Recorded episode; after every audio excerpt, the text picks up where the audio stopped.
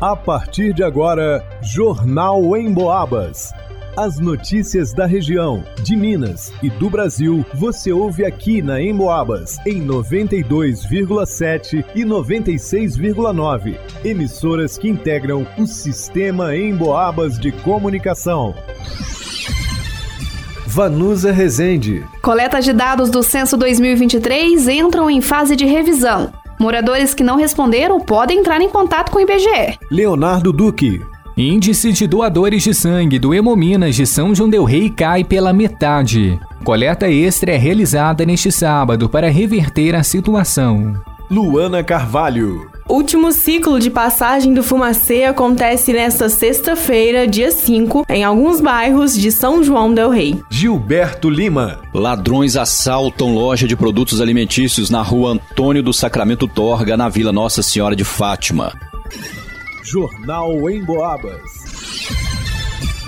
O IBGE, Instituto Brasileiro de Geografia e Estatística, prorrogou mais uma vez a etapa de apuração e coleta do Censo Demográfico 2022. Segundo o Ministério do Planejamento e Orçamento, o trabalho se estendeu até o fim de abril. Com isso, o Instituto adiou novamente a previsão de divulgação dos dados preliminares do levantamento censitário, que deve ocorrer ainda neste mês de maio. A coordenadora do Censo do IBGE em São João del Rei região, Crícia Oliveira, participou do programa Em Foco na 92,7 Rádio Boabas Mais Informação e fez um balanço balanço sobre os meses de trabalho. Aqui na nossa região foi tranquilo, a recusa não, não foi grande, não. Assim, a gente sofreu um pouco com a ausência, mas depois a gente começou a instruir os, os, os recenseadores, até os próprios supervisores, a voltar nas casas durante a noite, a voltar no final de semana para poder achar essas pessoas em casa mesmo. As coletas de dados já foram finalizadas, agora o processo é de revisão. Finalizado sim, mas a gente tem algumas coisas pontuais. Igual, nós pegamos muitos setores rurais, né? A gente fez o rural todo da região e o rural de São João é enorme. Então, assim, a gente não. A gente tem as coberturas, a gente passa fazendo uma supervisão também. Voltam alguns pontos pra gente que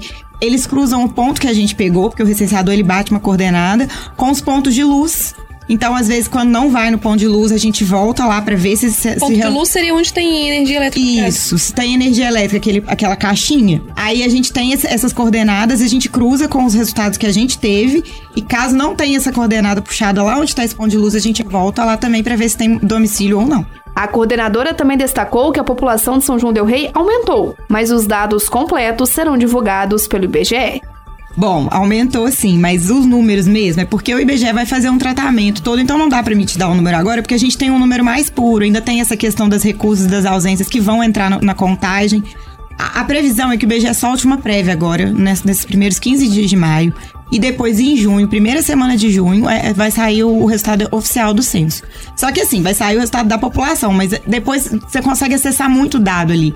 É questão de, de natalidade, mortalidade no município, questão de saber ler e escrever. Então, assim, é muito dado mesmo, não é só contagem da população. Aqueles que por um acaso não foram recenseados devem entrar em contato pelo 0800 721 8181. Você liga e a pessoa, aí você vai falar para ela, ah, eu não fui recenseado. Ela vai olhar no sistema se realmente seu domicílio não foi recenseado e caso não tenha sido, eles entram em contato e aí uma pessoa vai ligar para fazer a coleta. A entrevista com os detalhes sobre o censo 2022 em São João del Rei e região está disponível em nosso site, em boabas.com, na área de podcast. Para o Jornal em Boabas, vá no Usa Resente. O Hemominas de São João del Rei está enfrentando um período bastante delicado. É que o número de doadores de sangue está baixo. A meta da instituição é atender 40 pessoas por dia. Só que recentemente, o índice caiu pela metade. Apenas cerca de 20 doadores têm comparecido ao dia. O cenário é preocupante, pois a unidade atende hospitais e casas de saúde de toda a macro-região. A falta de sangue nos estoques pode prejudicar a recuperação de inúmeros pacientes que dependem da transfusão de sangue com urgência. É o que explica a captadora Beth Santos. A nossa coleta diária é de 35 a 40 doadores. E a gente está tendo aqui na, na, na, unidade um comparecimento de 20 a 22 pessoas. Isso preocupa a gente lá no final, na, no tratamento dos pacientes que precisam de transfusão. Para tentar reverter a situação neste sábado, dia 6, vai ter uma coleta extra de sangue. O horário de atendimento vai ser na parte da manhã, das 7h30 às 11h30. A intenção é dar oportunidade àqueles que não têm condições de doar durante a semana. A Beth faz um apelo. Então a gente está incentivando, pedindo às pessoas que tirem um tempinho, 30 minutos, 40 minutos, é o máximo que leva para uma doação de sangue, para fazer a doação, comparecer aqui no Minas e ajudar a gente a manter o atendimento de todos com a maior tranquilidade, né? Para ser doador de sangue é preciso ter entre 16 e 69 anos de idade, pesar mais de 50 quilos e não ter tido hepatite depois dos 11 anos. Também não pode pertencer a grupos de risco para doenças transmissíveis. Interessados em doar podem fazer o agendamento pelo site hemominas.mg.gov.br ou pelo telefone 3322 2915. Mesmo quem não agendar também pode comparecer, mas a orientação é marcar um horário para o atendimento ser ainda mais rápido. O Hemominas de São João del Rei fica à Rua Prefeito Nascimento Teixeira, número 175, no bairro Segredo. Para o Jornal em Boabas, Leonardo Duque. O último ciclo de passagem do Fumaceia nos bairros Araçá, Bela Vista, Dom Bosco, Fábricas, Senhor dos Montes e São Geraldo acontece nesta sexta-feira, dia 5 de maio. O veículo de UBV veicular, mais conhecido como Fumacê, foi disponibilizado pelo Estado devido ao cenário epidemiológico do município, que está vivenciando surto simultâneo de dengue e chikungunya com crescimento constante e exponencial dos casos. O último ciclo de passagem do fumacê nos bairros citados será realizado no período de 6 às 8h40 da manhã e das 4 da tarde às 8h40 da noite. A Prefeitura ressalta que, para uma maior efetividade da ação, é necessário a compreensão e a participação da população, pois o veículo tem uma velocidade máxima de circulação de 15 km por hora e deve transitar nas vias em sentido de mão e contramão. Além disso, a população deve abrir as janelas de suas residências assim que presenciar a circulação do veículo. Se houver cortinas, as mesmas também deverão permanecer abertas e ser balançadas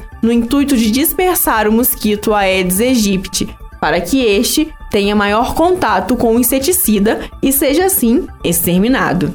Para o Jornal em Boabas, Luana Carvalho. No início da noite de ontem, ladrões assaltaram o estabelecimento comercial, amarraram os trabalhadores que estavam no local e fugiram com cerca de R$ 1.500 em dinheiro. Os criminosos chegaram no estabelecimento empunhando duas armas, sendo um revólver de cor preta, aparentando ser um calibre 38, e outro revólver cromado, aparentando ser calibre 22. Os ladrões então disseram para as vítimas se deitarem no chão, dizendo que só queriam dinheiro. Em seguida, eles amordaçaram as vítimas com fitas plásticas, tampando a boca e amarrando as mãos para trás. Além disso, os criminosos quebraram quatro celulares pertencentes às vítimas, com o intuito de evitar que chamasse a polícia. Assalto durou cerca de oito minutos. Uma testemunha viu a movimentação suspeita no local e, ao ver as vítimas no chão, se escondeu e chamou a polícia. O proprietário do estabelecimento disse que foi subtraída a quantia de R$ 1.500 em notas diversas. A perícia técnica esteve no local e realizou os trabalhos de praxe. Câmeras de segurança gravaram toda a ação ocorrida. Um dos bandidos estava usando blusa cinza de capuz xadrez, calça de tectel escura com uma listra branca e tênis vermelho. O outro usava blusa cinza escura com mangas escuras e calça jeans clara. Antes do assalto, um carro branco aparentando ser uma Fiorino foi visto rondando o local, passando em frente ao estabelecimento por várias vezes. Também havia uma moto azul baixa parada em frente à loja, que causou estranheza. De posse das informações, a polícia deu início a um rastreamento com o intuito de localizar os assaltantes. Para o Jornal em Boabas, Gilberto Lima.